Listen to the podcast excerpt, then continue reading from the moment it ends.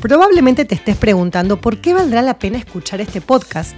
Un amigo me aconsejó que debería hacerlo distinto, original, que enganche a los oyentes. Tendrás que quedarte un poquitito más para saber si lo logré. Mi nombre es Mariela Mastrangelo y esto es Alucinemos.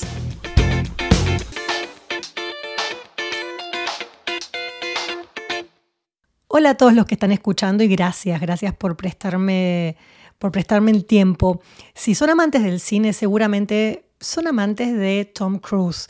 ¿Y por qué esta semana el podcast va a estar dedicado a él? Porque cumplió años, cumplió 61 años y está cada vez mejor, se lo ve divino, activo, muy activo en el cine. De hecho, está justamente por estrenar una de las nuevas películas de Misión Imposible, que eso llegará el 12 de julio. De hecho, esta noche la voy, la voy a ir a ver y luego en mis redes sociales les voy a contar a ver qué me pareció. Y también viene de un gran, gran éxito que fue Top Gun Maverick, o sea, la secuela de Top Gun, que recaudó, escuchen bien, casi, casi 1.500 millones de dólares en todo el mundo. Un éxito increíble que fue una película que durante un par de años que ya estaba lista para ser estrenada, estuvo como en pausa por todo lo de la pandemia y el estudio quiso estrenarla en, las plataformas de streaming, porque por supuesto tenían esa película ahí lista y la querían compartir con todo el mundo, ya que no había cines habilitados. Y Tom dijo, no, este film es para la pantalla grande y como él es productor de sus películas, pues tuvo la oportunidad de esperar, pudo esperar y no se equivocó porque la gente volvió al cine y vaya si recaudó. Imagínense, 1.500 millones de dólares es muchísimo, muchísimo dinero. Todos sabemos, como dice él, a mí me gusta porque él en su en su Instagram, que es bastante nuevo en Instagram y en redes sociales, y publica bastante poquito, él puso en su biografía corriendo en las películas desde 1981. Esa es la descripción de su biografía que me pareció muy acertada, pero hay algo que él quizás ahora no explota tanto, que es su parte actoral, actor de comedia, eh, actor de drama, actor de, temas bien profundos y lo ha hecho en el pasado. Últimamente se está dedicando solamente a hacer películas como de acción. Es una pena porque a mí me parece que él es un excelente, excelente actor. Y hoy les voy a recomendar tres de mis películas favoritas de su filmografía. Vamos a empezar por Rain Man de 1988. En esta peli trabajó junto a Dustin Hoffman, un grande del cine. Él era bastante joven todavía. La peli se ganó cuatro Oscars y se ganó los más, casi, casi los The Big Five, como se dice, casi, casi se ganó los cinco más importantes, pero se quedó con cuatro, como les dije, muy, muy importantes, que son Mejor Actor, Mejor Película, Mejor Director y mejor guion. Si se hubiese ganado mejor actriz, hubiese logrado lo que solo tres películas lograron en la historia. Pero no fue el caso porque Dustin Hoffman fue el que se llevó el de mejor actor y no Tom Cruise, que ni siquiera lo nominaron, lo cual sinceramente estoy muy en desacuerdo porque Tom hizo un papel extraordinario. Les cuento un poquito de qué se trata la peli. Es un hombre joven eh, que está pasando por algún aprieto económico, eh, trabaja eh, con autos, con autos así como importantes y modelos de marcas importantes, pero se encuentra con aprieto económico y se entera que su padre, con quien ya casi no tenía relación desde hacía muchos años, fallece y le deja eh, su herencia no a él, sino a un hermano que está viviendo en un asilo para personas especiales. Él no solo se entera de eso, sino que se entera que tiene un hermano. Este hermano es el actor Dustin Hoffman.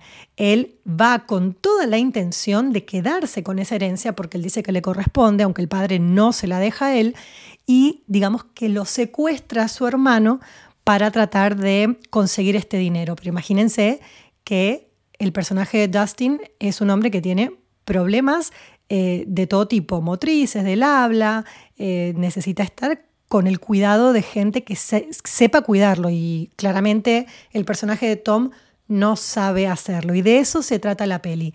Tiene escenas míticas, tiene imágenes también que han pasado la historia como ellos dos vestidos con un mismo trajecito igualito, Tom súper buen mozo, con su pelito así tan característico y Dustin con, esa, con ese trabajo actoral que hizo que hasta el físico le cambió. Y ahí es donde digo que Tom se merecía también una nominación porque yo no soy actriz, pero me parece que hacer un personaje que tiene estos impedimentos físicos y mentales, quizás para un actor, eh, digamos que le puede ser un poquito más, no digo que sea fácil, pero sí quizás es un poquito más fácil porque se vale de cosas físicas que lo ayudan. Pero hacer un personaje como el de Tom, que no tiene ninguna característica muy detonante, es bastante difícil también y lo hace extraordinariamente bien. A mí me encantó, es una de mis favoritas de siempre, ¿eh? está en mi top eh, porque me encanta esa película y cada vez que puedo la vuelvo a ver. Al año siguiente estrenó Born on the 4th of July, que se conoció como Nacido el 4 de julio. Esta peli está basada en la historia real de un soldado que va con muchas ganas a la guerra de Vietnam, pero luego regresa en silla de ruedas y ya no regresa con el mismo entusiasmo, por supuesto, y con la misma opinión sobre la idea de que Estados Unidos participe en una guerra y, por supuesto, que se pone a manifestarse y se pone, eh, o sea, es ávido en las manifestaciones y trata de hacer todo lo imposible para que se detenga la guerra por lo que él, por supuesto, ha vivido y además tiene que lidiar con su nueva vida, estar en una silla de ruedas. Esta peli sí le valió a Tom su primera nominación al Oscar, aunque no lo ganó. Gran error porque hace un trabajo extraordinario y está dirigida por Oliver Stone. Para quienes no lo sepan, eh, el propio Stone fue un soldado de Vietnam, así que sabe muy bien de qué, está, de qué está hablando cuando dirige una película de este calibre. Tanto el director como Tom, escuchen esto, porque él es medio loco, así como saben que eh, se lanza para, por las montañas y se cuelga de los edificios hoy en día sin doble de riesgo, fíjense lo que quería hacer.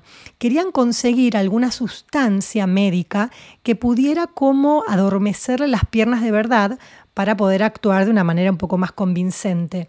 No encontraron ninguna sustancia y decidieron, por supuesto, no hacer nada, pero sí él decidió estar en la silla de ruedas la mayor parte del tiempo durante el rodaje, incluso cuando no estaban filmando. Así que bueno, fue una de las maneras que encontró para comprometerse físicamente un poquito más con el personaje. También es interesante que eh, les cuente que el estudio no quería a Tom Cruise para este papel porque él no, tenía tanta experiencia en roles dramáticos. Y bueno, la verdad que se los demostró, les demostró que pudo hacerlo y que puede mucho, mucho más. Y por último les quiero recomendar una película de 1999 que se llamó Magnolia. La película en sí es extraordinaria. Eh, la verdad es que es difícil de contar, es difícil de explicar de qué se trata. Solamente les voy a decir que cuenta historias de personas, diferentes historias de personas que están conectadas entre sí. Pero es como muchas películas dentro de una. Es la verdad que es genial, genial, pero en particular la historia que me gustó muchísimo es la que protagoniza Cruz. Eh, él eh, tiene que compartir escenas con el fallecido Philip Seymour Hoffman, que fue un extraordinario actor que ya murió hace varios años, y está dirigida por Paul Thomas Anderson, otro gran director que sobre todo hace películas independientes. El estudio quería aprovechar que tenía a Tom Cruise dentro del elenco para vender la peli como que era de Tom Cruise, un film protagonizado por Cruise.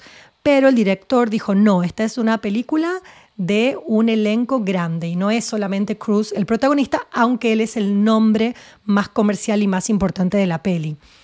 El rol de Tom es increíble, de verdad se los digo y creo que si van y la ven, Mm, les va a parecer que nunca lo habían visto en ese rol. Es extraordinario, lo hace muy bien, hace de un motivador de estos que reúne a mucha gente, que vende libros y que es como un orador, pero se tiene que enfrentar a una situación muy, muy dura con su padre.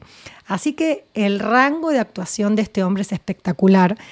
Es una peli, como les dije, independiente, que apenas, apenas pudo recuperar la inversión, no es que le fue muy bien comercialmente, pero sí ha quedado, eh, digamos, en la memoria de muchos eh, por el film, porque es muy bueno y se los recomiendo entero, en su totalidad, pero por lo que hace Cruz con su historia y con su personaje.